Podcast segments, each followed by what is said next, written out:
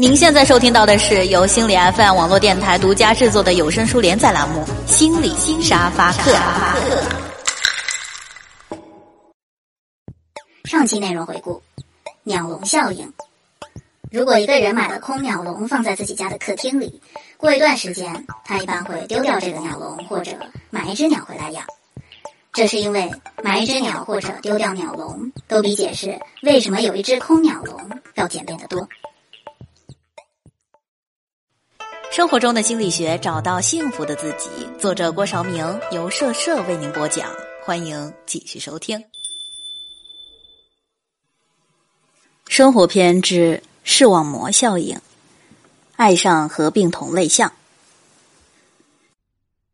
被女友拉去逛街，在打折季的混乱局势中，除了淘货，还有一项消遣，那就是关注自己买过的东西。看看那些曾经让我们心动的东西，现在境遇如何？在一个专柜前，见一个打扮很潮的女孩拎着一件皮衣，破口大骂，和售货员纠缠不清。我以为是衣服出了问题，后来发现，原来皮衣两折，而她曾是原价买主，仅此而已。和女友相视一笑，原来大家在做的都是同一工种。那就是乐此不疲的寻找衣柜里刚添的那一件。男人说：“哎，这都是些小女人心思，不值一提。”那么就讲一个男人的故事。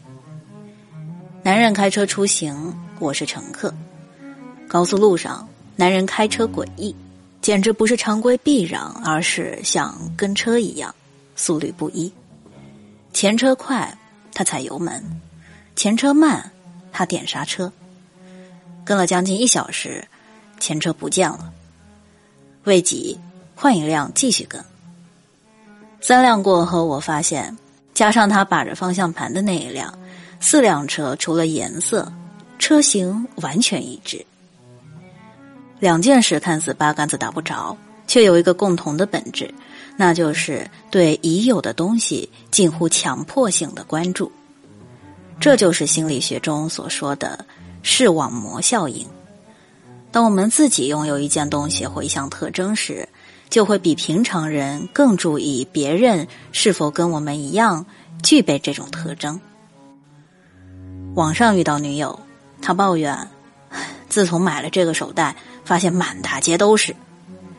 和一位准爸爸吃饭，他感叹，自从老婆怀孕，发现小区里全是孕妇。朋友买了一辆宝石蓝的车，当时觉得很特别，可是开出去发现，光是上班路上就见了七八辆。还有你烫了直发，就会发现满大街都是直发；你改了卷发，又会发现，怎么从十几岁到几十岁女人头上顶的都是一头卷发。我们的眼睛如同一个吸盘。很自然的就把与自己一致的信息吸引过来，并选择性的加以注意，直至变成一种主动性的寻找、印证，接着寻找，就这样循环往复。比如，你刚有了一个宝宝，便会惊奇的发现，电梯里每天都会出现不同的婴儿；你刚买了一款衣服，便会觉得疑惑，哎。街上怎么这么多女孩跟自己的品味相同呢？你有一段时间特别关注股市，那么电视里多数播的肯定都是如何理财。你最近看了几档相亲节目，换台时很可能会抱怨，怎么现在各个电视台都好这口儿？你越是注意环境中的某个客体或事件，就越能觉察更多和它一致的信息。就像合并同类项上了瘾，只要遇到相同的因子，就迫不及待的要把它挑出来合并进去。不同的是，有人将这道生活的数学题做得不亦乐乎，有人却做得凄凄爱爱。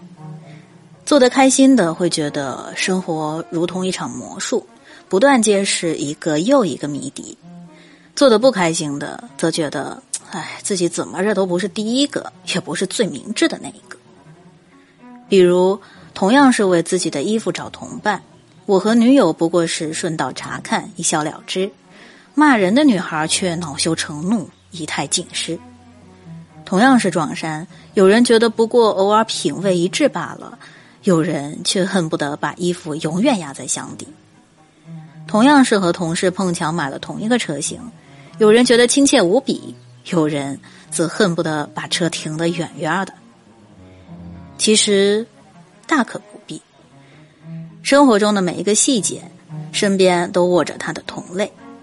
善变的是我们的注意力，以至于我们身在室外时如此迟钝，即使在自己眼皮底下滋生蔓延也视而不见；一旦置身室内，却极度敏锐，即使只是刚露苗头，也火眼金睛。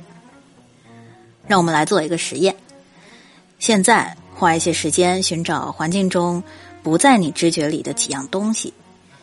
比如墙上的一个点，家里的圆形物品，然后合并同类项，去找环境内与之一样的东西。十分钟过后，你是不是发现自己收获颇丰呢？是外界变了吗？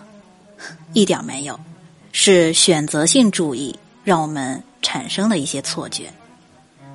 当某件物品由于某个特殊的契机上升为视觉焦点，那么类似的物品可能会突然成为你眼睛的宠儿，令你青睐有加。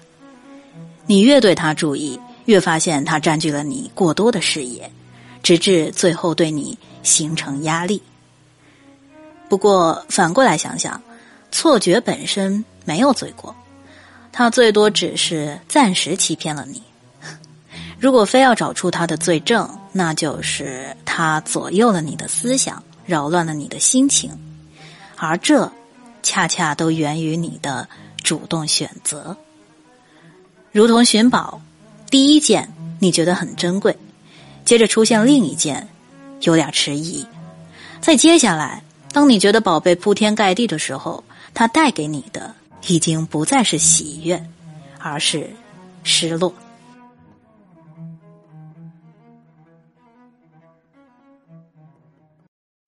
本期关节点：视网膜效应。我们的眼睛如同一个吸盘，很自然的就把与自己一致的信息吸引过来，并选择性的加以注意，直至变成一种主动性的寻找、印证，接着寻找，就这样循环往复。